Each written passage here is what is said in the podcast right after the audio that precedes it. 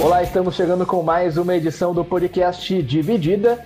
E para você que sentiu a nossa falta nessas últimas semanas, a gente teve um pouquinho distante por conta da reclassificação do Plano São Paulo, que trouxe maiores restrições quanto à circulação de pessoas, né?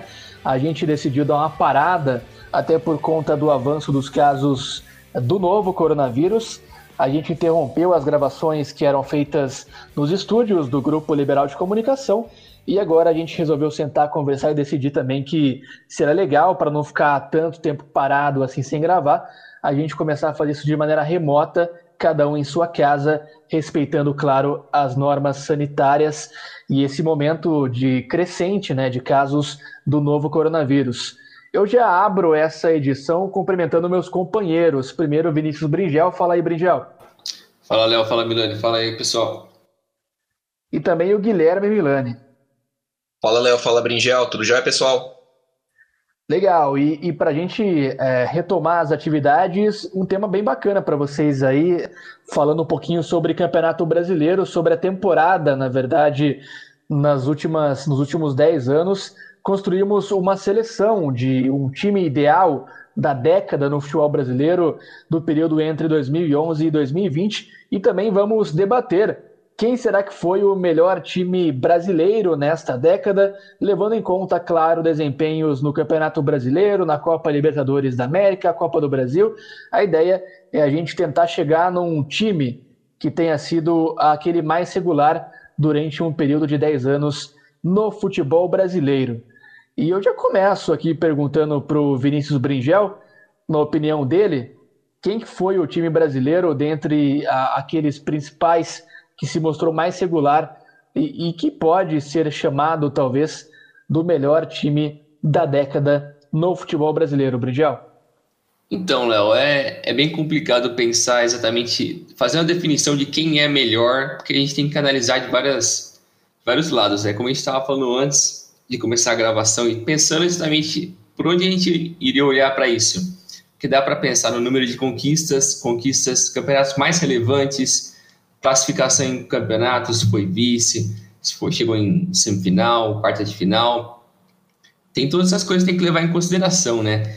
E, e, eu acho que é difícil fugir um pouco de Corinthians e Palmeiras, porque foram os maiores vencedores e que venceram o número de campeonatos relevantes durante essa década, né? Eu acho que o Grêmio também merece uma ressalva porque ele foi regular durante boa parte da década. Ele teve seus momentos importantes, ganhou a Copa do Brasil, ganhou Libertadores, ele foi sempre muito regular, estava sempre nas competições grandes e sempre nas, nas fases decisivas. Mas eu acho que o, o Palmeiras é, ele está mais recente na nossa memória porque ele venceu agora a Libertadores, a Copa do Brasil e também venceu o Brasileiro em 2018. Então acho que é muito fresco na nossa memória. Também faz a gente esquecer um pouco das tragédias do começo da década, né? Mas que acontece também no, o futebol brasileiro tem essas fases, né? E o Corinthians também teve um início de década muito bom, depois teve alguns anos ruins, depois venceu dois brasileiros também separado e nos últimos anos também não estava muito bem. Mas eu acho que é difícil fugir um pouco disso. Eu acho que esses três para mim são os melhores times da década e o Flamengo um pouquinho abaixo assim do que o Grêmio, porque ele não teve uma década como um todo tão completa, mas também não é desmerecendo as conquistas. Mas para mim é, não foge desses quatro, sim. Acho que assim, é, é, bem por aí. É difícil mesmo sair do, sair do óbvio, né? Por mais que a gente fale. É, é, é uma, são décadas, é uma década construída com base em troféus e em boas participações.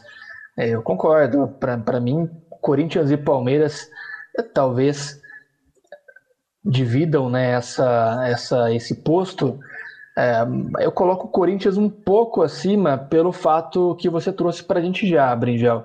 O Palmeiras ele começa a década muito mal e ele demora ali quatro, cinco anos para conseguir é, entrar numa numa situação de vitória, enfim, é, a partir do Paulo Nobre principalmente, né? 2015, acho que foi o primeiro ano que o Palmeiras ele consegue ter um desempenho legal e ganhar a Copa do Brasil.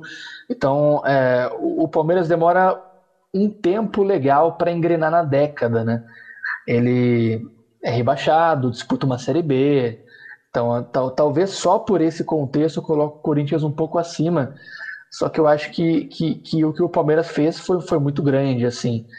É, teve um domínio na, nessa segunda metade que ele só não é maior por conta do Flamengo, realmente, que surgiu com super time, contratou uns caras que até então a gente pensava não ser possível contratar, né?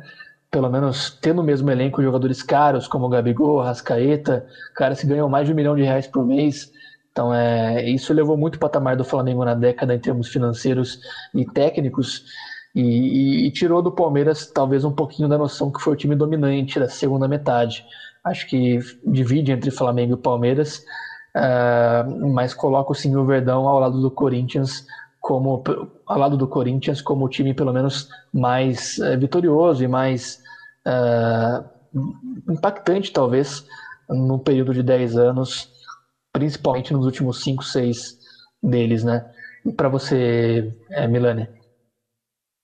Então, uh, ah, para mim é até de certa forma tranquilo falar que o time da década é o Corinthians, né? É, se você for olhar em questão de desempenho, o Corinthians tem mais título, tem os títulos mais importantes, né? O Corinthians é tricampeão brasileiro, o Corinthians tem uma Libertadores, o Corinthians ganhou o Mundial de Clubes, né? É, derrotando o Chelsea, campeão da Recopa Sul-Americana. É, então acho que para mim é um time que conquistou tudo isso num espaço aí de seis anos, seis, sete anos, né? De 2011 até 2017, que foi o último título nacional do Corinthians. Uh, como você bem disse, o Palmeiras demorou um pouquinho para engrenar. Né, eu coloco o Palmeiras em uh, segundo lugar, o Palmeiras demora um pouquinho para engrenar. Uh, são, o Palmeiras tem dois campeonatos brasileiros, são três Copas do Brasil, uma Taça Libertadores. Só que uma dessas taças do, uh, dessas Copas do Brasil vem no ano que o Palmeiras cai para a segunda divisão, né? Que é 2012, a última Copa do Brasil, inclusive, sem a participação dos times da Libertadores. Então é uma sensação meio estranha, assim, né? de eh, um ano meio estranho para o Palmeiras. É um time que oscilou muito no começo da década. O Palmeiras começa, chega em 2011, vindo de uma queda na semifinal da Sul-Americana de 2010 para o Goiás, né? Mas chega 2011, 2012, o time não tem rendimento, cai para a segunda divisão, quase cai em 2014 e aí em 2015, depois de uma certa estabilidade, já com uma certa estabilidade financeira e com o patrocínio da Crefisa consegue consegue se estabelecer de volta como um dos principais times do país. É, eu vou citar o Cruzeiro, que tem dois bicampeonatos nacionais, né? Brasileiro de 13 e 14 e a Copa do Brasil de 17 e 18, como também um dos principais times da década no, no, no Brasil. É, caiu para a segunda divisão muito por problemas financeiros. Racha não subiu no, no último ano, né, na última temporada de 2020. Acho que não vai subir em 2021. Isso acaba é, atrapalhando um pouquinho no julgamento, porque teoricamente é a última imagem que fica, né? Uh, do, de um Cruzeiro na segunda divisão e quebrado, mas o Cruzeiro também começa a década sofrendo para não cair, né? O, tem a última rodada do Brasileiro de 2011, se não me engano, é o histórico 6 a 1 que o Cruzeiro faz em cima do Atlético. O Atlético podia rebaixar o Cruzeiro, perdeu de 6 a 1 e o Cruzeiro não caiu naquele ano. Uh, então, durante esse período, assim, de 12, 13 até 2018, quando o Cruzeiro chega longe até na Copa do Brasil, é um, sem dúvida um dos principais times da década, né? Se não me engano, em 19 também cai na semifinal da Copa do Brasil. É um time que, que conquistou bastante. Queria chamar atenção para outro time que, fora aqui mais ou menos o nosso polo, né, de, de não de cobertura, né, mas de, de de mídia mesmo, que é o Atlético Paranaense. Fez uma, uma década muito decente, um time que cresceu muito uh, no cenário brasileiro, se consolidou como um time de primeira divisão, de que para brigar assim firme por competições uh, internacionais, né, por vagas em competições internacionais durante a década todas. Tem duas finais de Copa do Brasil também, 2013 e 2019 um título de Copa do Brasil, um título de Copa Sul-Americana, Então é um time que vem se consolidando cada vez mais no cenário nacional, time que vale a pena ser citado também. Eu acho que eu acho engraçado, né, que a gente olha para a década e como ela começou. Você pegar os times que, que foram campeões brasileiros, principalmente, que dominaram é, em algum momento o futebol brasileiro, estão é, em situações complicadíssimas, né, financeiras, técnicas. Você olha, por exemplo, para o Fluminense de 2012, que é campeão brasileiro, já havia ganho em 10, por exemplo, parecia estar tá construindo uma hegemonia no futebol brasileiro naquele momento, quando é campeão brasileiro em 2012, é, pelos dois títulos em três anos. É, daí o time entra numa situação muito complicada por conta do fim da parceria com a Unimed, principalmente, né? Você olha para o Cruzeiro, que, que é bicampeão brasileiro e, e, ganha duas Copas do Brasil também, é, num, spa, num, tempo, num período espaçado de tempo, né? Até é, mostrando como conseguiu durante quase uma década inteira estar tá em evidência e ganhar troféus. Também hoje definha na segunda divisão, com a possibilidade de retorno que parece distante ainda pelo elenco que ele constrói, pelo elenco que ele constrói, né? E aí você olha para o Corinthians, que, que a gente coloca como o time mais vitorioso também da década, e, e é, é, o time que mais ganhou é, por mais tempo também.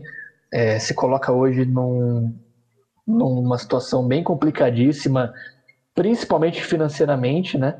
É, por conta de uma dívida muito grande com o estádio, por conta de uma gestão muito inábil do futebol, né? Algumas situações que você olha e você fala, putz, tem algo errado aí, né?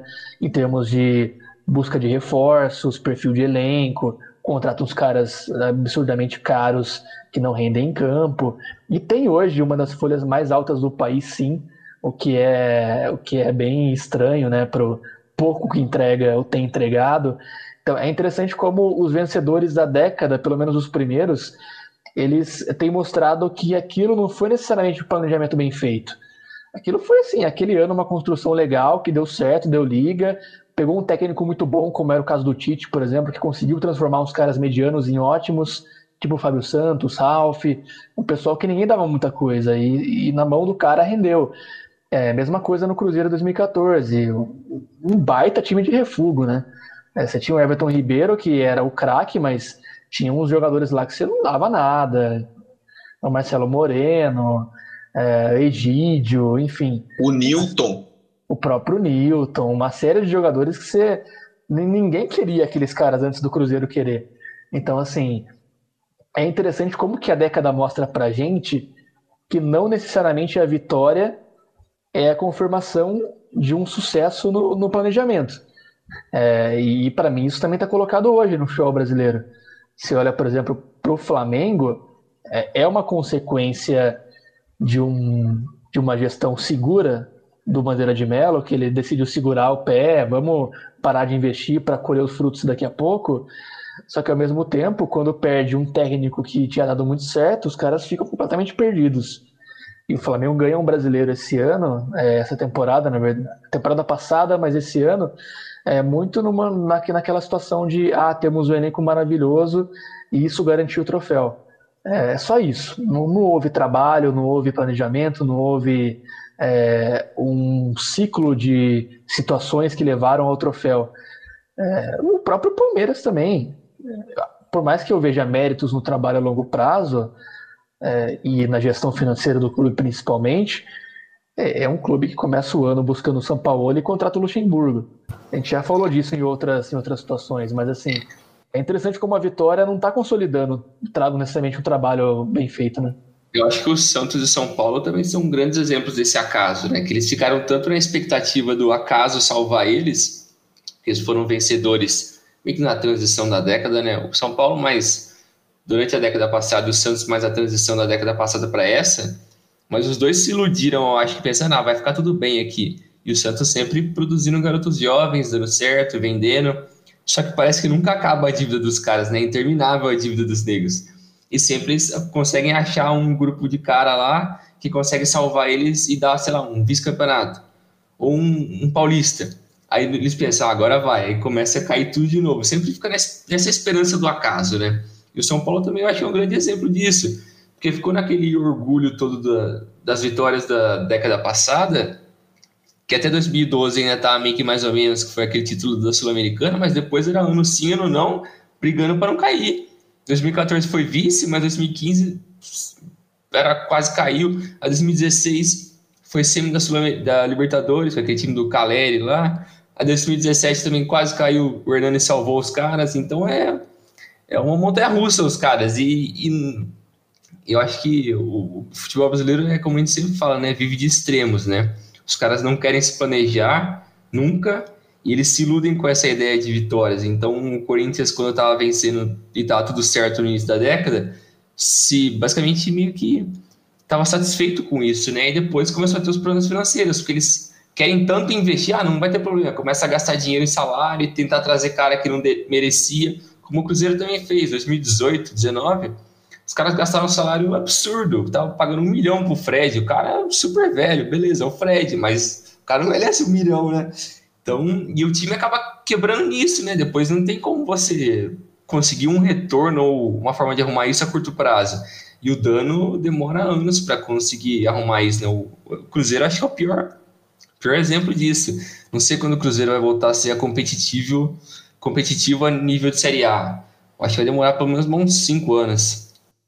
É, e o Corinthians, para mim, ele é, o, ele é o maior exemplo disso, né? Porque ele constrói o elenco campeão da Libertadores e campeão do mundo na base de pincelar jogadores no interior de São Paulo. Ali tinha o um mérito naquela, naquela campanha específica. Pô, vamos trazer o Ralph do Grêmio Barueri. Vamos trazer o Castan, que jogava no Bragantino. No Barueri também, na verdade. Vamos trazer o Paulinho do Bragantino. Vamos trazer o Ralph também, que jogava no Barueri. Então, tipo assim, é, o Elias, que foi buscado em 2009, jogando na Ponte Preta.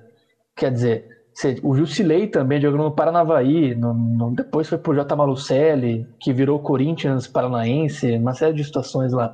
Mas, enfim, é, é, é um time que construiu a, a base da, daquela campanha 2011-2012 com base em jogadores que você nem via. E, e é legal, porque não gastou nada para isso. Isso mostra que é um trabalho bem feito, né? Eles foram atrás, estudaram que eram os jogadores e conseguiram formar um time por mérito deles, né? Exato, e aí tem, tem o outro lado. O time ganha tudo, e aí você fala, ah, beleza, o que, que vai acontecer agora? Aí no ano seguinte vem o Pato. 43 milhões de reais, um cara que ganha mais do que os caras que deram o Mundial para você. Tá na cara que vai rachar o elenco, que vai pegar mal, que não precisava. Então, assim, é, é, é interessante você ver esse movimento, que é um movimento por um, um motivo diferente, mas é o mesmo no Atlético Mineiro. Os caras querem ganhar na imposição financeira e imposição técnica. E agora anuncia, tem o Hulk, tem o Inácio Fernandes, é um ótimo jogador, mas 32 milhões de reais num cara de 31 anos de idade estava na Argentina. É, enfim, é, é, difícil olhar. O, o Atlético Mineiro não tem técnico. Só para deixar avisado, o time não tem técnico. Não sabe quem que vai mandar, quem que vai comandar o time ainda nessa temporada. Só estão trazendo jogador. Manda uns três times, tá? Eu acho que o DNA do Mitos ficou lá ainda, os caras não param de contratar, né, velho? Terminável. Gestão Alexandre Matos com excelência, isso daí. Com certeza. Na verdade, o... quando você fala que o Atlético não tem técnico, eu concordo, mas é o... porque é o Cuca, né? É verdade, eles contrataram o Cuca. Eu esqueci. eles contrataram o Cuca, é verdade, eu esqueci. Ah, eu, eu não sei, eu gosto, eu gosto do Cuca, mas acho assim, não sei, esse time do Atlético tá cheirando, tá cheirando ruim para mim. Não, não vai, eu acho que não. É o Atlético Mineiro, no final das contas. Tá muito estranho, né, velho? Pô, o Hulk jogando 3km de bunda. Tá, tá, tá, tá diferente esse Atlético. Mas aí quando o Léo fala, resgatando um pouquinho que o Léo falou que no começo da, da década uh, os resultados poderiam não, não ser assim fruto de planejamento e isso acabava refletindo no, no, pro final, acho que isso tá mudando.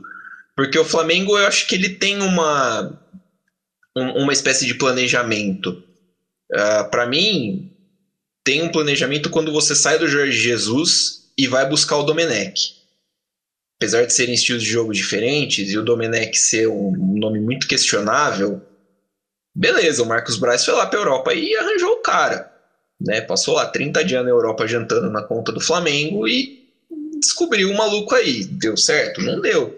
Acho que a opção pelo Rogério Ceni foi por, foi por questão de adaptabilidade. O Rogério é um técnico promissor, está acostumado com, com o cenário do Brasil e bom, num, numa troca em que você não você precisaria de alguém que fosse uh, se adaptando sem tempo assim de treinar e, e outras coisas, uh, o Rogério talvez fosse uma melhor opção mesmo do que se trazer, por exemplo, o Miguel Ramírez, né? Então acho que tem um planejamento do Flamengo nesse sentido. O Flamengo, pelo que eu entendi, vai dar esse ano para o Rogério Ceni para ver se o Rogério consegue trabalhar e consegue desenvolver um time. Uh, vejo também nisso o, o Palmeiras, que, bom, para mim, mirou na árvore acertou Abel Ferreira mais ou menos assim na sorte e deu muito certo, mas já viu que o caminho talvez seja esse e quer a filosofia do Abel Ferreira sendo implantada na raiz do time. Isso é um ponto, isso é planejamento. Então, aí a gente vai começar a colher esses frutos talvez a partir de 2025 que é mais ou menos um, um tempo para você ver uma geração de jogadores novas saindo do forno, para você ver, para você ter uma regularização do calendário, né? Porque o calendário esse ano vai ser uma baderna de novo, já está tudo parado e vai amontoar jogo tudo de novo. Então, talvez a gente veja esse, esses resultados mais para frente. E aí, talvez no, no, debate da quem foi o time da década de 2020, a gente possa estar tá falando que o projeto de tal time deu mais certo que o projeto de tal time. Se a gente for falar de regularidade na década também, vale a pena citar o exemplo, por exemplo, do Vasco. O Vasco foi muito regular durante a década e foi uma porcaria a década inteira. São três rebaixamentos, né? Crises financeiras intermináveis. Falou a... o cara que tá camiseta do Vasco, vai, vai gravar toda vez, mano. E assim, e a receita que, que, que você estava falando, paga muito dinheiro pro jogador que não vai render. Né? Você olha para os elencos que o Vasco teve esse ano, eh, essa década e dá, dá medo. A sorte é que, por exemplo, times como o Vasco, como o Fluminense, como o Santos revelam muito bons jogadores. É, de verdade, são estão entre ali as melhores bases do Brasil.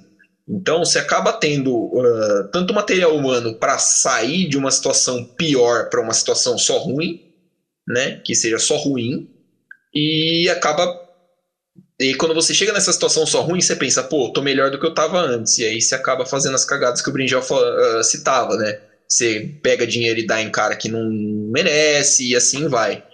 Então, a ver como vai ser, como, como entra o planejamento desses times para essa próxima década. Eu, por exemplo, acho que o, os times do Rio têm uma capacidade melhor de voltar. De fazer merda. também. De voltar para a primeira divisão Acho que o Vasco volta, uh, volta essa temporada. Acho que o Botafogo tem chances boas de voltar essa temporada se usar bem a base. A base do Botafogo é boa também. Uh, embora tenha dívidas que os números sejam inimagináveis, né? Tal como o Cruzeiro, mas o, o Rio de Janeiro é um mercado para o Botafogo melhor, né? É, assim, é um mercado melhor do que o Belo Horizonte. Tem mais dinheiro rodando pelo Rio de Janeiro do que tem por Belo Horizonte. Então, acho que talvez seja mais fácil. É, cita, citando os times da, da década, a gente falou do Santos, né? O Santos é um time que chegou em duas finais de Libertadores nessa última década, né? Revelou muito bons jogadores. A gente tem, por exemplo, o, o Neymar, tem o Gabigol. Uh, o Ganso não é necessariamente base, mas é um cara que regularmente está entre times de, de certa importância no Campeonato Brasileiro. É, vem com uma leva nova de, de base também, de, de moleques da base que parece que também é muito boa. O Santos é um time que, que sempre, tá, sempre tá ali, né? A gente nunca dá nada pelo Santos, mas é um time que sempre tá ali, é, aparece brigando por alguma coisa, nunca, nunca correu tanto risco. A gente não vê o Santos a gente não ouve falar do Santos brigando por rebaixamento, por exemplo. É isso, é, e eu acho que um debate legal também de trazer, a gente, a gente falou aqui do mais regular da década em termos de vitórias e do tempo que, que o time ficou ali entre os melhores, e a gente definiu que é o Corinthians realmente, mas tem outro debate que qual, qual foi o time mais espetacular da década? Eu digo assim, é, aquele time específico naquela temporada, dentre os brasileiros, que a gente pode falar que, que realmente encheu os olhos ou que, que foi realmente o melhor dentre todos.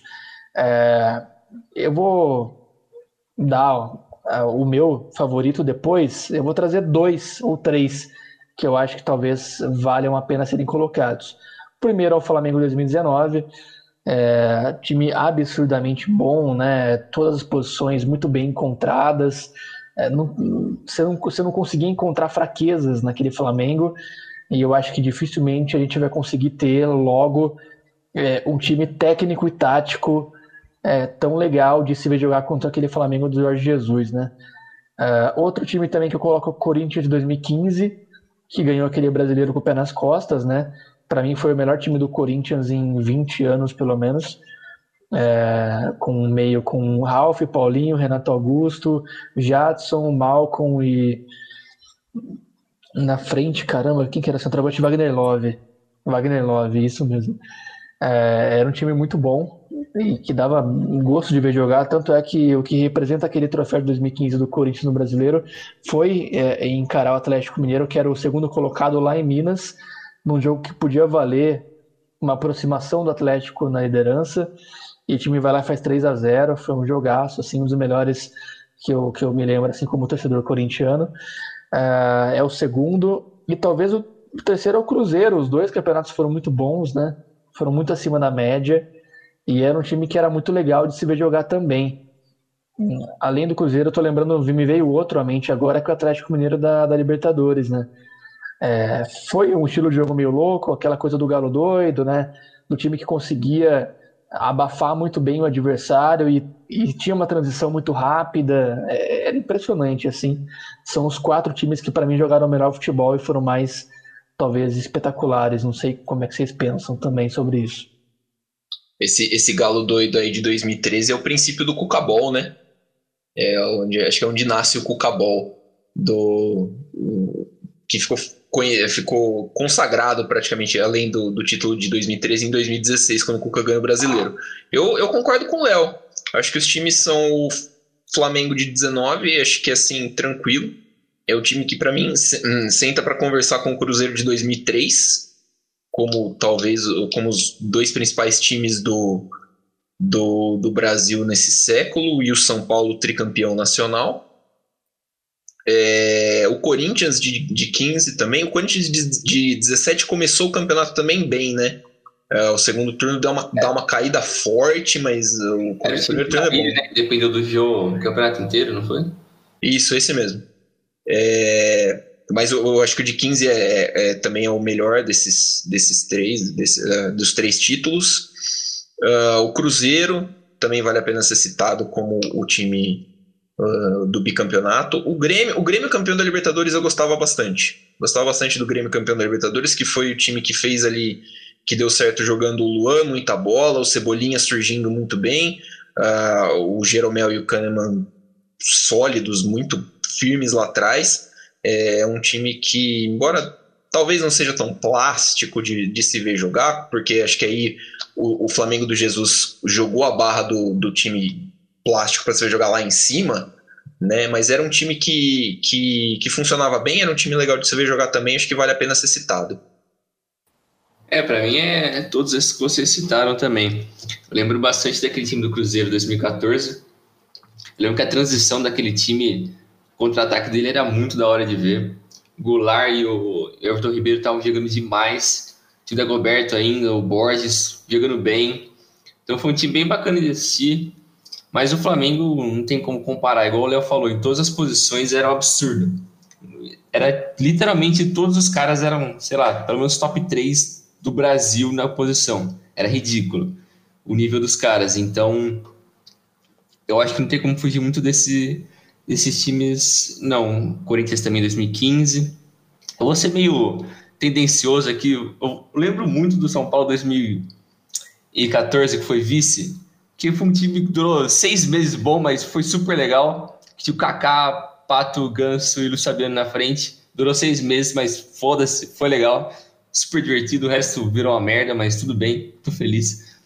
Mas eu acho que. É, feliz não tá, né? Hã? Feliz não tá, né? Seu time não tá muito bem, não, cara. Não, feliz lembrar daquilo lá. Não agora. Mas eu acho que não tem como fugir muito disso, não. Mas eu fico curioso para saber como vai ser a, a transição para a próxima década, né? Se vai ser exatamente como foi o início dessa, com os times que foram vitoriosos agora, continuando bem por mais uns dois, três anos depois, cair no esquecimento de, de dinheiro e fazer um monte de besteira e como eles vão começar a administrar essa questão do Covid, né? Porque eu acho que uma hora a conta vai chegar para todo mundo. E eu acho que o Galo não tá tendo muita noção disso, não. Os caras estão metendo louco aí. E eu não sei até quando o patrocínio lá vai bancar eles. Enquanto não começar a ganhar, vai ser difícil, eu acho. Vamos ver. A gente também fez aqui uma seleçãozinha, né? É, é, definindo alguns jogadores que seriam talvez os, os principais em suas posições. Algumas foram até fáceis de, de decidir aqui, outras a gente quebrou a cabeça na pré-produção do programa. Eu começo pelo goleiro. A gente tem na década. O que não faltam são nomes de bons goleiros no Brasil nos últimos 10 anos. Goleiros que tiveram tempo de casa, tiveram idolatria em seus clubes.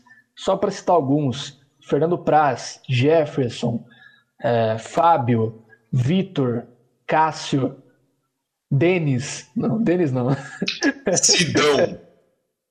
Exatamente. E, Alex Muralha também. Então, a gente, uh, o Léo tá dando umas ali, vou continuar. É, tá aí, a gente, a gente então, uh, ah, para fazer essa seleção, a gente lembrou desses goleiros, são goleiros que tiveram, uh, uh, tirando a parte da zoeira, né? A gente tem aí pelo menos uns cinco goleiros que boas décadas no, no futebol brasileiro. Uh, o Vitor, quem é citado, o Vitor, o Fábio, o Cássio, o Fernando Praça é muito importante para a reconstrução do Palmeiras. Né? Uh, eu vou citar aqui o Vanderlei, que foi muito bom goleiro, fez boas temporadas no Curitiba, fez boa temporada. Não esse, não, não o Vanderlei Garcia. O Vanderlei que foi trivice da Copa do Brasil agora, sendo vice da Copa do Brasil Palmeiras, ele foi vice da Copa do Brasil também em 2012 e 2011. É, mas o, o, goleiro escolhido foi o Cássio, né, Léo? Exatamente, assim, é, é, foi difícil escolher, foi. Mas é, acredito que tem uma questão que é regularidade. A gente falou hoje do Cássio, ele está falando bastante já duas temporadas principalmente. Só que se a gente esquecer esses últimos dois anos, que o Corinthians também foi muito mais exposto do que era antes, em que ele tinha. Pô, é difícil, né, cara? Se é goleiro, você tem Henrique e Manuel na zaga. É, é difícil você pensar numa temporada boa também que saia daí. Então, assim, tirando essas duas últimas que ele realmente foi bem mal, deveria ser reserva do Walter, inclusive, que agora foi pro Cuiabá, é, ele foi muito bem, cara, de 2011 a 2017, pelo menos, fazendo boas temporadas. É, e, e, tem o simbolismo de ser o cara da defesa que garante a sobrevivência do time na Libertadores 2012, que é a defesa contra o Vasco, né, famosíssima. E a defesa. O Diego Souza perdeu esse gol, tá? Ah, é a defesa do caso. Não, o Diego Souza perdeu aquele gol. Assim, é, são opiniões, né?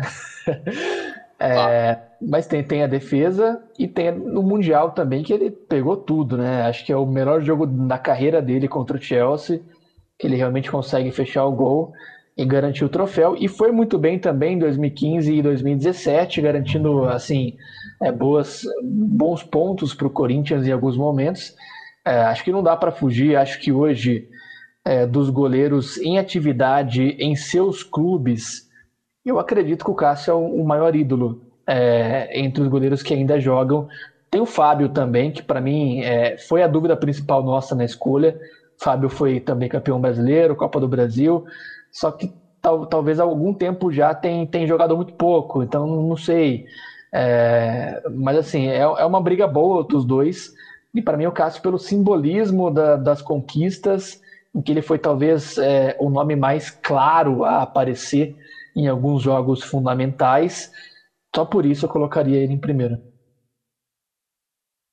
É, não, eu, eu acho que a gente está tá de acordo, né? O, apesar da importância do Fábio de ser, eu particularmente sempre achei o até mais ou menos ali 2015 uh, eh, defendia que o Fábio era o melhor goleiro do Brasil. Para mim ele teve um, um, um, auge assim muito forte no, no gol do Cruzeiro. É, hoje é um cara que que é considerado por alguns o maior goleiro da história do Cruzeiro. O Cruzeiro teve o Raul Plasman também que foi é um dos grandes nomes da história do futebol brasileiro, parte da torcida. Acho o Raul, parte da torcida acho o Fábio, mas o Fábio, assim, é o maior ídolo do Cruzeiro moderno, tá? Da era da, recente do Cruzeiro. Eu acho que o Fábio é um pouco desvalorizado porque por conta daquelas posições políticas, não, política não, religiosas que ele tem, ele sempre tende a colocar isso para fora e não é bem quisto isso, né? E também é. tem o fato de que, de que assim, é um cara que não tá num time que não é do, do eixo, né? E o São Paulo. Acho que isso conta muito. Se ele fosse goleiro do Flamengo, por exemplo, ele estaria na seleção brasileira há muito tempo. Ele com certeza já teria uma estátua no Maracanã. Eu acho que sim. É, assim, ele vem joga, ele joga num nível muito alto, cara, de, assim, sei lá, desde 2007, 2008. Ele saiu do Vasco em 2003, 2004? Por aí. Ele, se não me engano, ele sai do Vasco. É, no começo da década, no começo, tipo, 2002, 2003, alguma coisa assim. Ele não tá no, na Tríplice Coroa, salvo engano, do Cruzeiro. É, o goleiro daquele time é o Gomes. Mas aí depois ele chega e é um dos principais, uh, um dos principais nomes da, do gol do século brasileiro. E assim, é, a gente fala isso sabendo que no século, contando o século, o futebol brasileiro teve nomes como Rogério Ceni, teve nomes como Marcos, teve muito nome bom, muito cara bom que jogou por aqui. Uh, mas assim, uh, o desempenho do, do Fábio acho que acabou declinando um pouquinho junto com o Cruzeiro, né? Ele fisicamente já não é mais o mesmo. Ele ainda é goleiro do Cruzeiro, ele ainda é o titular do Cruzeiro, tá lá sofrendo com o time na Série B, né? E aí acho que também ele assume um, um, posto de idolatria maior ainda, né? Porque é o cara que não abandona o time na fase ruim. É, mas o Cássio, o Cássio acho que ele vai ter uma, uma representação para o corintiano que é difícil de, de comparar por ele ter conseguido ganhar praticamente tudo, né? Ele ganhou tudo pelo Corinthians. Só falta uma Copa do Brasil e, e se for perguntar para o corintiano, o corintiano vai falar que não faz falta, né? Uh, vou perguntar para o Léo. Ô, Léo, o Cássio é tranquilamente o maior goleiro da história do Corinthians? É, é difícil, né? Porque o Corinthians teve o Gilmar lá atrás, na, nas décadas de 50, 60, que foi um, um dos maiores da história do Brasil. Mas assim, ninguém viu, né? Eu não vi, o torcedor atual não vai lembrar, então é difícil você mensurar o tamanho de um cara que você não viu jogar. É, o Ronaldo foi muito bem e representava o Corinthians até melhor do que o Cássio, porque ele era um corintiano muito fanático também, louco de tudo assim. Só que não dá para comparar tecnicamente, nível de conquista. O melhor para mim foi o Dida, que jogou por pouco tempo, mas foi brilhante assim na, na sua passagem. É, mas assim, o Cássio é, é o cara que, que, que garante a posição, principalmente porque ele assume depois do Corinthians ter vários goleiros que não, se, não se garantiram, né?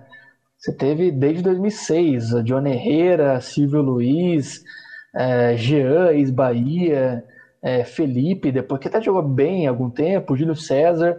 Então ele vem para assumir uma posição que, que era vaga, né? Ninguém jogava com tanta frequência no gol do Corinthians, não era normal ter um goleiro por três anos seguidos é, como titular. Então, é, isso foi até uma marca que ele quebrou assim no, no time. E eu vou agora para a defesa. Acho que é legal a gente ir por setor, né? Vou citar os dois de uma vez só. A gente escolheu o Jeromel e o Hever. Queria que vocês comentassem para mim essa, essas duas escolhas. Cara, para mim o Jeromel é bem simples, né? Ele foi o melhor zagueiro da década no Brasil. Foi o jogador mais importante desse Grêmio desde quando ele chegou lá. Acho que ele chegou em 2000 14, 13, algo assim. Mas, enfim, para mim ele foi o maior, o jogador mais importante desse período do Grêmio. Ele foi o cara que simbolizou esse time do Grêmio junto com o Kahneman, mostrando aquela defesa importante. Mas, é, ele foi super importante. E o Hever, eu acho que foi. Ele representa muito aquele time do Atlético que foi campeão da Libertadores. E foi até estranho depois, até algo que a gente estava falando antes foi estranho depois que ele saiu do Atlético, ele foi pro Inter, foi pro Flamengo, ele não tava bem. Era estranho ele voltar depois de novo pro Atlético e ele tá jogando bem. Tá sendo um cara importante pro time. Mas eu acho que como um todo, eles tiveram maior longevidade e é difícil você também. Acho que vale a pena citar o Gomes do Palmeiras, que teve alguns anos bons, mais recentes. É, quem mais? A gente estava falando do Léo Silva também foi importante. O Dedé teve momentos. Então tem, tem caras que foram bem relevantes assim que dá para dá para citar também. É, o, o Hever ele faz um começo de década muito bom, né? Ele é uma peça muito fundamental daquele galo campeão do campeão da Libertadores do Cuca, com o Leonardo Silva, né? O Leonardo, é o Leonardo Silva que faz o gol do, do título, do, do, do título não, perdão, que leva o jogo para os pênaltis, mas o, o Hever sempre foi um zagueiro muito tranquilo, né? Muito seguro até chegar na passagem dele pelo Inter e pelo, pelo Flamengo, que não foram passagens tão boas, e a gente achou que a carreira dele tinha dado uma. tinha chegado assim, né, no, no ponto onde já, já começava o declínio, né? E o declínio estava sendo meio brabo até.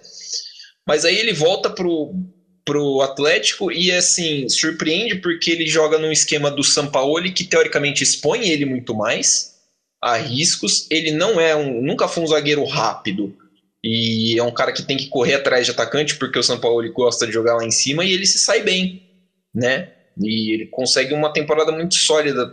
Agora ele tá com mais de 30 anos, né? 30 e poucos anos, já 34 tá ele tá.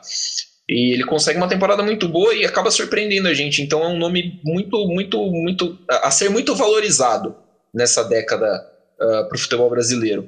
O Jeromel é um cara que vem, tipo, depois de passar por uns times bem de segundo escalão, assim, na Europa, segundo, terceiro escalão, jogou no Colônia, jogou acho que na Espanha, jogou em Portugal, vem pro Grêmio assim e todo mundo falando quem é esse, e assim, é zagueiro de Copa do Mundo, né? É um cara que disputou a Copa do Mundo de 2018 pelo Brasil. Uh, ah, para mim, falando tranquilamente o melhor zagueiro da década aqui no território brasileiro, em bola jogada. É muito seguro, pouquíssimo violento, né, o, o Jeromel, então, uh, e é a cara do Grêmio, né, um dos, é um dos caras que mais tem a, a, que abraçou a identidade do Grêmio e que, que tem a cara desse Grêmio.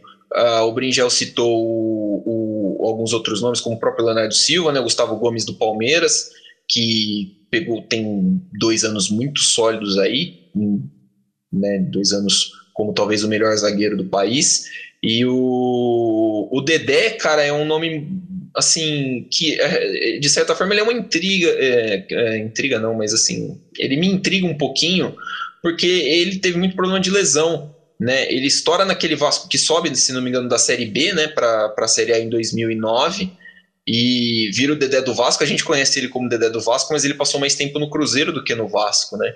E mesmo assim, ele é um cara que tinha potencial de seleção brasileira, tinha um potencial absurdo, jogava muita bola, mas é, muitas lesões atrapalharam esse caminho dele.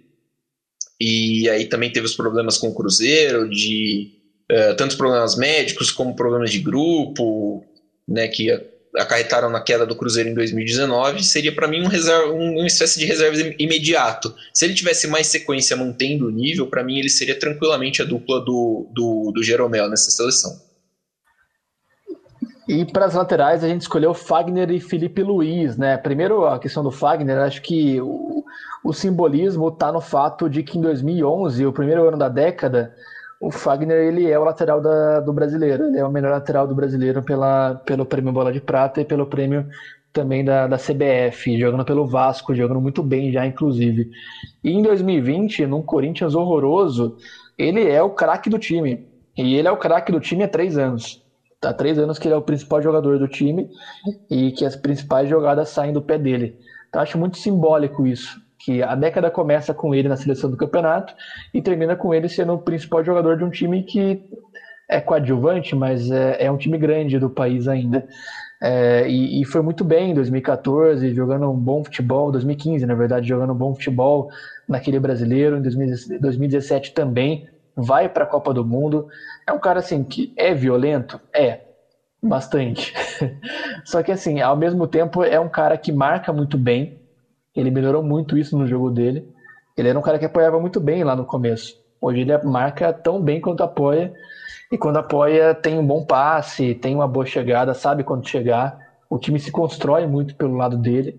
Então acho que é um cara que tá, que é o nome que, eu, que a gente colocou pela direita, mas também vale a menção para o Marcos Rocha, que começa a década muito bem pelo Atlético, é, é um dos principais nomes do, do Cucabol, e no Palmeiras também tem bons momentos é, em campanhas de título brasileiro, embora hoje longe dessa situação, né, um cara muito criticado, é talvez um dos pontos fracos do, do time do Palmeiras hoje quando joga é ele, só que é, é um cara que tem um, uma década muito interessante que vale também a menção.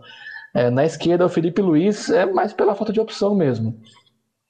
Porque os laterais que a gente tem no Brasil que foram destaque, Fábio Santos, uh, você tem alguns caras que foram bem, mas tipo, foi uma temporada só, como é o caso do Jorge, do, do Guilherme Arana, do Douglas Santos pelo Atlético Mineiro lá em 2013. Então, assim, faltou opções de caras que se consolidaram e tiveram um nível tão legal assim. Como o Felipe já ganhou dois brasileiros, acho que cabe, por ser um cara muito acima da média na posição que ele atua aqui no Brasil. É, a questão da lateral esquerda, vou começar pela lateral esquerda. É, o Felipe Luiz é assim, tecnicamente ele é muito acima, né? O, o Felipe Luiz, tecnicamente, ele é, sei lá, um dos cinco, seis melhores jogadores do país sendo lateral esquerdo. Ele é muito inteligente, ele é um baita de um jogador. Cabe na, na, na seleção justamente por isso que Léo falou. Que aí a gente tem outras opções, como por exemplo o Egídio, o Diogo Barbosa, que são caras que foram campeões, multicampeões nacionais, multicamp... pelo Palmeiras, pelo Cruzeiro. E assim, não, são, foram muito irregular, são jogadores muito irregulares. Então acho que uh, o, o, Felipe Luiz cabe nessa, nessa posição assim justamente por isso. São dois anos em altíssimo nível num Flamengo que sempre exigiu muito, né, e que conquistou muito. Então vale isso.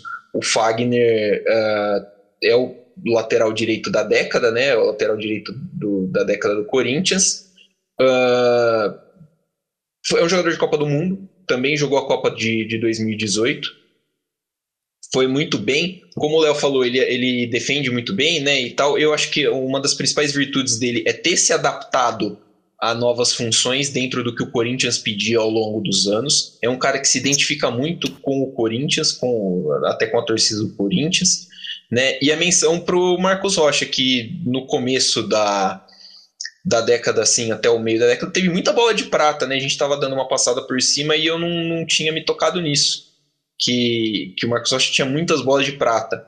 Uh, agora ele é muito criticado, eu mesmo critico bastante ele uh, pelo Palmeiras, mas uh, vale ressaltar, ele fez três jogos enormes nessa reta final do, da temporada 2020, que foram as finais que o Palmeiras jogou, né? A final da Libertadores e as duas finais da Copa do Brasil. É um cara que gosta muito de jogo grande, por exemplo. Mas o Fagner é uma escolha muito justa. Agora indo pro, pro meio campo, né? A gente escolheu dois do, do Corinthians, que foi o time que teve talvez o momento mais uh, vitorioso na temporada, pelo menos uma sequência de, de troféus escolhidos, né? Ralph, Jadson e Everton Ribeiro, Brinjal. Então, eu acho que esses três não tem como fugir muito do Everton Ribeiro, porque ele foi o principal jogador, um dos principais jogadores do Cruzeiro do início da década, que foi multicampeão e foi super importante ao longo da, daquele período que ele estava no Cruzeiro junto com o Ricardo Goulart, ele era engrenagem daquele time. E depois, quando ele saiu e voltou para o Brasil para jogar nesse Flamengo, nesse super Flamengo, que por mais que tenha tantos craques jogadores de alto nível, ele conseguiu se destacar e ser um dos principais jogadores, junto com o Gabigol, com o Bruno Henrique em alguns momentos, com o Gerson. Então, eu acho que não tem como fugir muito dele. E o Jadson é complicado, porque o Jadson, acho que ele começa a década numa expectativa gigante por parte do de como ele chegou no São Paulo, porque ele vinha de um período muito bom no Shakhtar. O pessoal lembra bem do período dele lá. Ele tinha propostas para ir para Europa, para um time maior, e ele acabou vindo para São Paulo, para ser o 10 do São Paulo, para ser o cara que ia ser o principal jogador do time. Ele tem momentos, mas ele não consegue se firmar. Então depois ele acaba sendo negociado com o Corinthians naquela transação com o Pato, né? para tentar revitalizar cada um. E ele simplesmente se encontra no Corinthians, né? Ele joga muita bola, joga muito bem. E por mais que nos últimos anos, até acho que 2017 foi o título do Corinthians, ele tá já meio pesadão assim, mas ainda assim ele foi relevante. Agora ele já tá num, num nível diferente, mas ele foi um cara muito importante.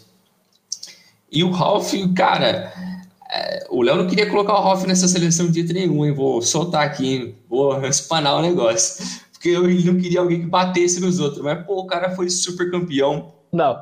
Você falou que o cara era grosso não, demais para entrar na lista. Nós temos isso gravado, seu Leonardo. Falou que você era melhor que ele. Eu nunca falei que ele batia. O Ralph, ele passou a carreira inteira dele no Corinthians sem, ganhar, sem receber um cartão vermelho. Ele é grosso, mas não bate. Só não sabe dar um passe, né? Mas enfim, Mas o Hoff também eu acho que é um cara que ele fez muito parte da identidade daquele Corinthians multicampeão, junto com o Cássio. Eu acho que foram alguns dos caras mais importantes daquele elenco. E eu acho que não tem como fugir muito desses três, assim. Vale lembrar alguns outros jogadores. A gente pensou muito no Elias, que teve alguns momentos bons no, no Corinthians, depois do Flamengo. Mas, como um todo, assim, pela longevidade, talvez o Ralf encaixe mais. Mas, no geral, assim, eu acho que são esses três. Assim, a, a escolha mais fácil foi a do Everton Ribeiro, sem, sem dúvida nenhuma, né? O cara tá presente em quatro títulos brasileiros e também vai estar tá, é, entre os jogadores que a gente escolheu para ser o craque, pelo menos para definir é, entre ele mais um jogador.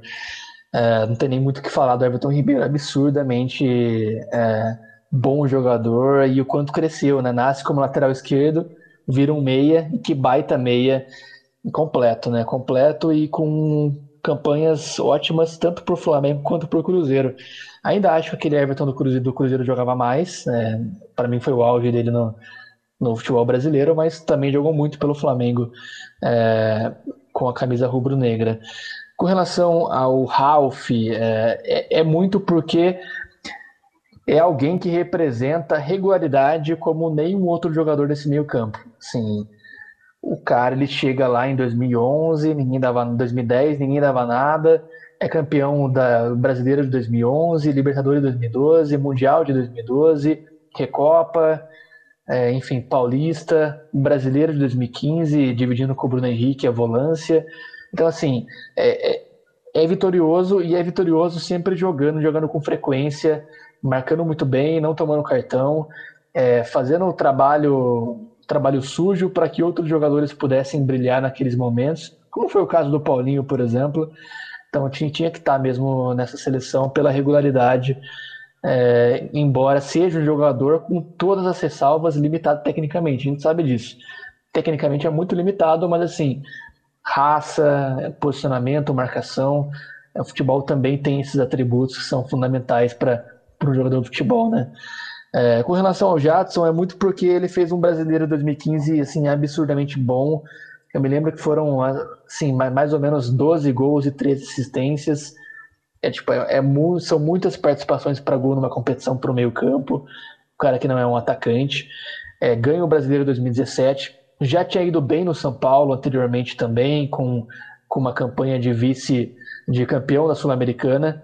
Então, assim, é, é, é um cara que tem uma regularidade de 2013 a 2017 legal e que por isso merece estar aí por ataque, quem que a gente escolheu aí foi Fred, Gabigol e também Dudu. Começo pelo Milani. É, só um, abrir um pequeno parênteses, o Everton Ribeiro, que é um cara que conquistou tanto, podia ter duas Copas do Brasil a mais. Ele é bi-vice da Copa do Brasil com Curitiba em 2011 2012. É, o ataque, cara, para mim era, era uma escolha assim, até de certa forma tranquila. O Fred é o maior artilheiro da história dos campeonatos de pontos corridos. É um talvez seja o melhor nove brasileiro da década. É, acho que é. Uh, então, para mim, assim, foi artilheiro três vezes do Campeonato Brasileiro nessa última década, é campeão pelo Fluminense. E para mim, uma escolha, assim, até de certa forma que, que merece, que tem o seu merecimento, né? O Dudu, ele é o principal nome do Palmeiras em três títulos nacionais da Copa do Brasil de 2015, ele marca dois gols na final. O brasileiro de 2016 ele é um dos jogadores mais importantes do time ao lado do Moisés e do Gabriel Jesus. E em 2018 ele é o motor do motor ofensivo daquele time retranqueiro do Filipão. Era o único desafogo ofensivo do time. Foi o cara que carregou o time nas costas junto com o Bruno Henrique. Né? É, eu acho que ele é o artilheiro, se não me engano, do artilheiro do time naquela temporada. É, é um cara que veio a peso, assim, veio num chapéu para o Palmeiras e correspondeu é, acho que o Palmeirense não tem o que reclamar do Dudu dentro de campo. É um cara que sempre correspondeu, sempre jogou muita bola. Ele é bola de prata é, pelo Palmeiras, está na seleção do bola de prata em todas as temporadas que ele disputou o brasileiro pelo Palmeiras, de 2015 a, 2019, se não me engano. Acho que 2000. Não tenho dúvidas ainda em 2015, mas de 16 a 19 é certeza. É, então, assim, é o principal nome do Palmeiras na década. É o Dudu, para mim. tirando a idolatria do prazo à parte, para mim talvez seja o Dudu o principal nome da década. E o Gabigol, cara, o Gabigol ele, te, ele tem um, negócio que é muito é, é fora de série para o nível Brasil aqui, ele, ele sobra.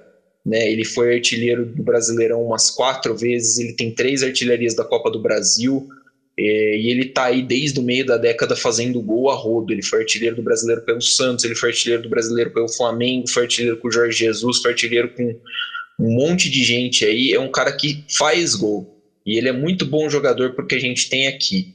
Né? Então, uh, acho que acredito que o Gabigol vai ficar por um bom tempo aqui no Brasil. Não vejo muito motivo para ele sair do Flamengo. Então, uh, acho que ele vai. É, o posto que hoje é do Fred provavelmente vai ser do Gabigol num futuro bem próximo.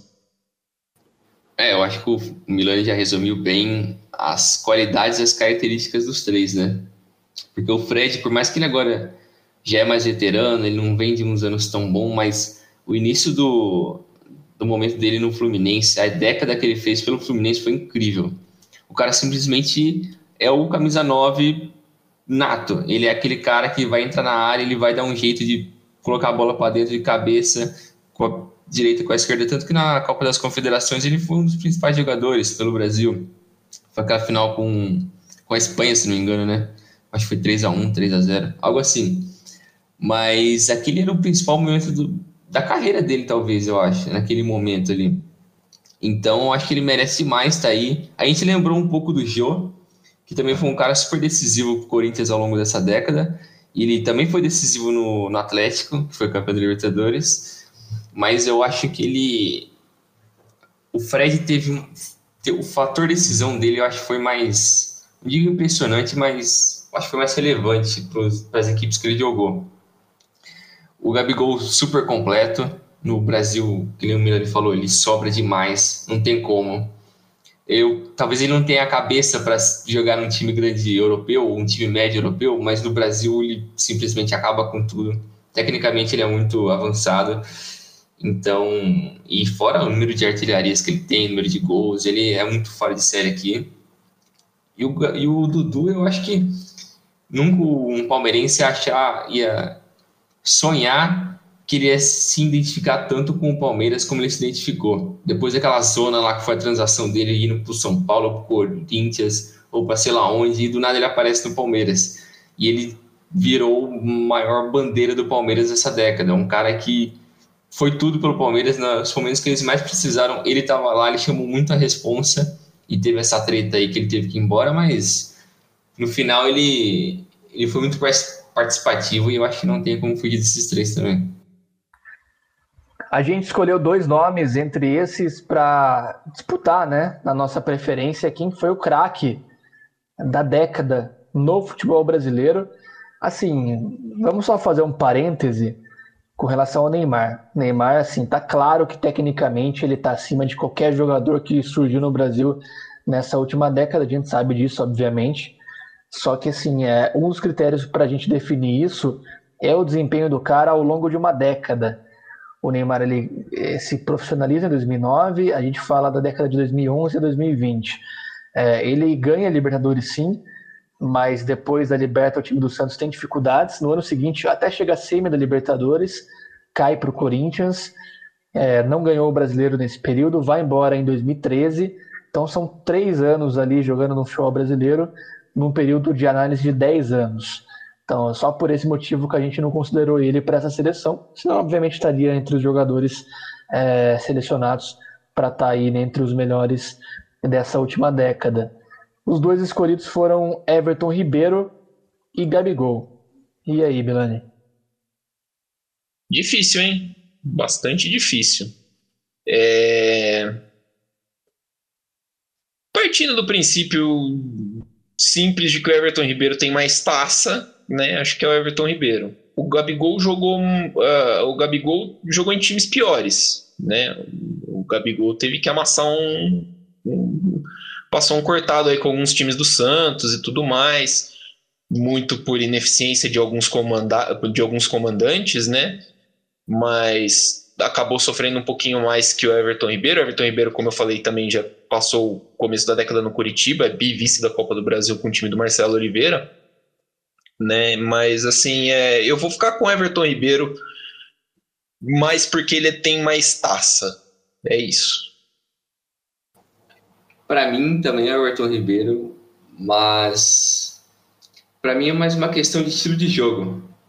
Ele é um cara que eu acho que ele, ele é mais importante para uma equipe como um todo e pelas equipes que ele jogou ao longo dessa década do que o Gabigol. Por mais que eu acho que o Gabigol ele é mais decisivo entre aspas assim, mas eu acho que o Everton Ribeiro ele é mais importante para as equipes dele e eu gosto demais, sou muito fã do estilo de jogo dele. Eu também vou de Everton Ribeiro, mas assim, é mais ou menos o raciocínio do Bringel, que, que é o seguinte: é, o Everton Ribeiro ele foi para aquele Cruzeiro o que o Gabigol não chegou a ser para esse Flamengo. É, para mim estava muito claro que se não tivesse a presença do Everton Ribeiro, naquele momento o Cruzeiro não seria bicampeão brasileiro. É, o Gabigol jogou muita bola, craque, fez gol pra caramba, só que assim, pelo nível técnico daquele time do Flamengo, eu sinto que com outro atacante, talvez ganharia com menos vantagem, talvez não teria o mesmo futebol vistoso, talvez não marcaria tantos gols é, como marcou. Só que eu acredito que a engrenagem funcionava muito bem. Como funcionou é, nos momentos que o Pedro jogou, por exemplo, nessa última temporada? Não da mesma maneira, mas é, o Flamengo soube sobreviver.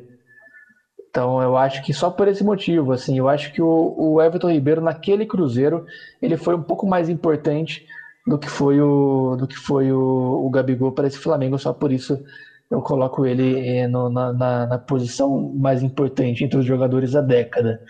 E de técnico, né? Tem discussão? Eu acho que não, né? Tite não. É o Tite. Seria o Tite ou, uh, sei lá, o Mano Menezes teve boas conquistas, o, o, Marcelo Oliveira teve boas conquistas, mas assim, porra, não dá, não, né? Para, para, vai.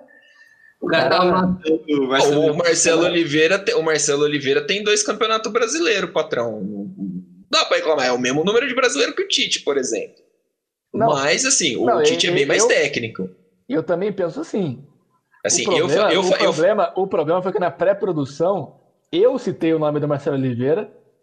Eu fui, fui vaiado, execrado pelos companheiros. Sim, não, eu acho assim em termos de conquista, acho que talvez ele seja o segundo na década no, no futebol brasileiro, sim. Falando sem pensar, sem pesquisar. Eu acho ele horroroso. Ele treinou meu time, ele é campeão pelo meu time. Eu acho ele horroroso. Matou o planejamento do Palmeiras de 16 e graças a. E acho que só graças à demissão dele a gente foi campeão brasileiro, né? Vale lembrar que o áudio do Fancicani pistolaço lá com, é, com o Água Santa, né? Com a derrota do Água Santa já é o Cuca, mas assim, é um pouco depois do Cuca assumir quando cai o Marcelo Oliveira é assim, bizarro, mas ele ganhou as taças, né? Vai fazer o quê? O Mano Menezes também, bizarríssimo, é bicampeão da Copa do Brasil. É, assim, a, gente tem alguns nomes que daria para de repente serem colocados na mesa. Você tem, por exemplo, o Cuca, né? Que é campeão brasileiro pelo Palmeiras, que é campeão da Liberta pelo Atlético. É, você tem o Mano Menezes, que ganhou a Copa do Brasil a rodo. É, você tem Outros nomes também que você, o Murici talvez não, não caiba, né? Porque o auge já foi há mais tempo, mas ganhou a, a Libertadores com o Santos. Renato Gaúcho, a gente não citou o nome dele, mas Renato Gaúcho, né? Renato Gaúcho, acho que fez um trabalho muito legal com o Grêmio, assim, de recuperar os caras. Mas é, é difícil competir com um cara que ganhou, pô, dois brasileiros, uma Libertadores, um Mundial, Recopa, Paulista. Acho que assim, não tem muita discussão com relação ao currículo do cara né, nessa década. E, é, até por isso é o técnico da seleção brasileira hoje, né? Acho que não tá. Fica bem claro que, que, que o melhor técnico da década ao longo de 10 anos, e não o melhor em uma temporada, que daí eu acho que é o Jesus. Se a gente fosse escolher o melhor num ano só, o Jesus. Mas assim, ao longo de 10 anos não tem muita discussão, não. É, uh, que nem você falou, né? Ao longo de uma temporada só, acho que o Jesus colocou, tá num nível assim, bem acima de todo mundo, né? Mas aí vem por, por acho que pelo fato dele também vir de uma escola diferente. Uh, e acho que o, Bom, aí a gente podia entrar na, discu na discussão do, do Tite pra, na seleção, mas acho que não, não, não, vale a pena. Você acha que se o Tite tivesse continuado no Corinthians, o Corinthians con continuaria sendo campeão com certa frequência, Léo? Eu acho que sim, eu acho que sim. É, não dos títulos do tamanho que ele vinha ganhando. Eu acho que ele continuaria ganhando Paulista, poderia eventualmente pegar uma Copa do Brasil, pegar uma Sul-Americana. Vale lembrar que quando ele sai em 2016, ele monta aquele time com Giovanni Augusto, Marlone, Guilherme. Por incrível que pareça, o time estava jogando bem. O momento que ele sai do Corinthians, o Corinthians jogava, jogava um bom futebol, o Corinthians vinha bem na temporada não era um ano para ganhar, mas era um ano para chegar entre os quatro, facilmente, assim, pelo desempenho que estava. É, e aí ele sai do time, o time bagunça completamente. Então, assim, eu acho que se manteria com possibilidade de vitória, campeonatos menores, secundários. Só que para ganhar a brasileira é difícil, né, cara? O, o, o, tamanho do elenco do Palmeiras naquela época era, era muito difícil competir. Se bem que no ano seguinte foi campeão brasileiro com o Carilli. Então, é futebol, é futebol muito imprevisível também, né?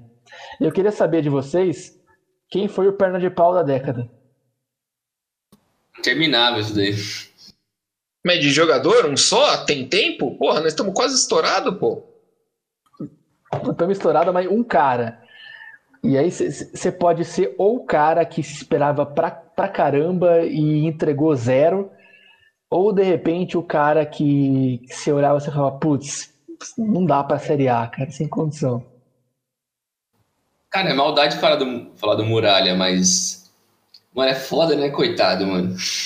Não tem como, mano. Esse aqui é o nome? Paulo Vitor. Cara. O time do Grêmio, velho. Metade era refugo, velho. Léo Moura. Com 40 anos nas costas. Cortez. E jogou bem. Vai se fuder. Cara, nossa, difícil essa. Eu consigo pensar assim, tipo, no, no caso, por exemplo, como do Márcio Araújo, que fez 200 jogos pelo Palmeiras, 200 jogos pelo Atlético Mineiro, 200 pelo Flamengo, e assim, nada, né? Tipo, nada. Mas é, eu vou fechar no Paulo Vitor também, né? O paredaço Paulo Vitor. E, e, e, é bizarro, né? Porque o cara entregando pra caramba, goleiro. Os caras já trazem o Vanderlei pra, pra assumir a posição, e aí põe o Paulo Vitor no gol. E assim, é, tem, tem alguns caras que, que, que dá para você lembrar. Tipo, o goleiro Júlio César, para mim, não é um cara de Série A assim, nem ferrando. Tanto é que não ficou na Série A há muito tempo, né? Saiu o Curirim? Careca. Isso. Curirim. Ele é goleiro do Bragabu, pô. Ele é goleiro do Bragabu ali. Tá, mas aí, é isso que você falou, né? Não é goleiro de série, tanto que os caras trouxeram o cara do Atlético Mineiro lá, o goleiro do Atlético Mineiro, que eu esqueci o nome. Eu vou reformular, reformular a pergunta. Quero que vocês me falem, pra gente fechar e terminar no bom humor, o cara mais ridículo que vocês viram. Ridículo não, vai pra. O menos. Uh o menos, vamos dizer assim, o que reúne as qualidades mais inúteis ou que entregou menos nos times de coração de vocês? Kleber. O Palmeiras tem um atacante chamado Kleber, jogou a Libertadores de 2013. Cara, ah, é um. Nossa. Jogou mano. no Porto, não foi? Esse mesmo. Mano, eu lembro até hoje, correto, eu lembro certinho um jogo contra o Cerro Portenho, acho que o Palmeiras pegou naquela Libertadores, que o cara perde um gol cara a cara, ele toca assim, ele sai sozinho, do meio campo assim, sozinho, ele o goleiro, e aí ele resolve na cara do goleiro tocar pro lado. E não tem ninguém acompanhando ele. Tipo, não tem ninguém. O cara perdeu um gol, o Palmeiras perdeu aquele jogo, se ferrou lá na classificação e a gente acabou sendo eliminado daquela Libertadores. É, mas desse time, por exemplo, do Palmeiras de, dois, de 2012, 13, 14, tem bastante nome. Vou ficar com o Kleber, vou ficar com o Kleber. Cara, eu não consigo lembrar tão longe assim. Tentando lembrar. Ah, não que o São Paulo recente não tenha te dado um monte de nome também, não, né? mano. Porque na minha cabeça automático veio o Pablo. Mano, o cara não consegue dominar a bola, velho. Aquele maluco lá que, que veio lá do George Wilson, mano. Tomás, não é Tomás? É... Ah, o Tomás. O Tomás não, tava disputando. É, mano, tava na Inter de Limeira, mano. Ele veio dar rolê aqui, mano. Não é possível, mano. Porque o cara não veio jogar bola, não, mano. Aquele zagueiro que o São Paulo contratou do São Caetano, Luiz Eduardo. Veio da quarta divisão pra primeira em dois meses. Mano, tem uns par de caras assim. O moleque do esporte que eles trouxeram lá o... há uns dois anos Caramba, como ele chama, maldito. Sei lá, moleque aí. Agora tá no, foi pro Cruzeiro, depois ele voltou. Coitado, mano. Dá até dó desses malucos, mano. Gasto dinheiro, os caras vêm pra cá, os caras não fazem nada. O Trellis, mano. O Trellis, velho. Verdade, tem o Trellis. Ele é horrível.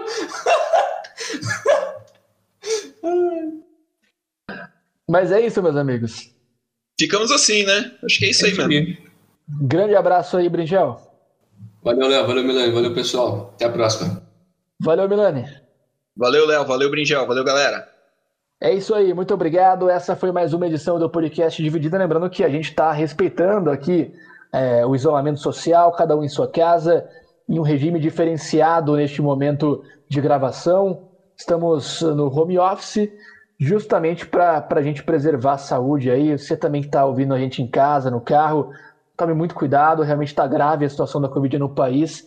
Vale a pena o esforço máximo de ficar em casa, de evitar ao máximo é, qualquer situação que envolva aglomerações, e por isso a gente está, claro, claro, cada um tomando o devido cuidado, é, trazendo conteúdo para você de maneira remota, até por conta da parada agora nos campeonatos de futebol, o, noticiário dá realmente uma esvaziada.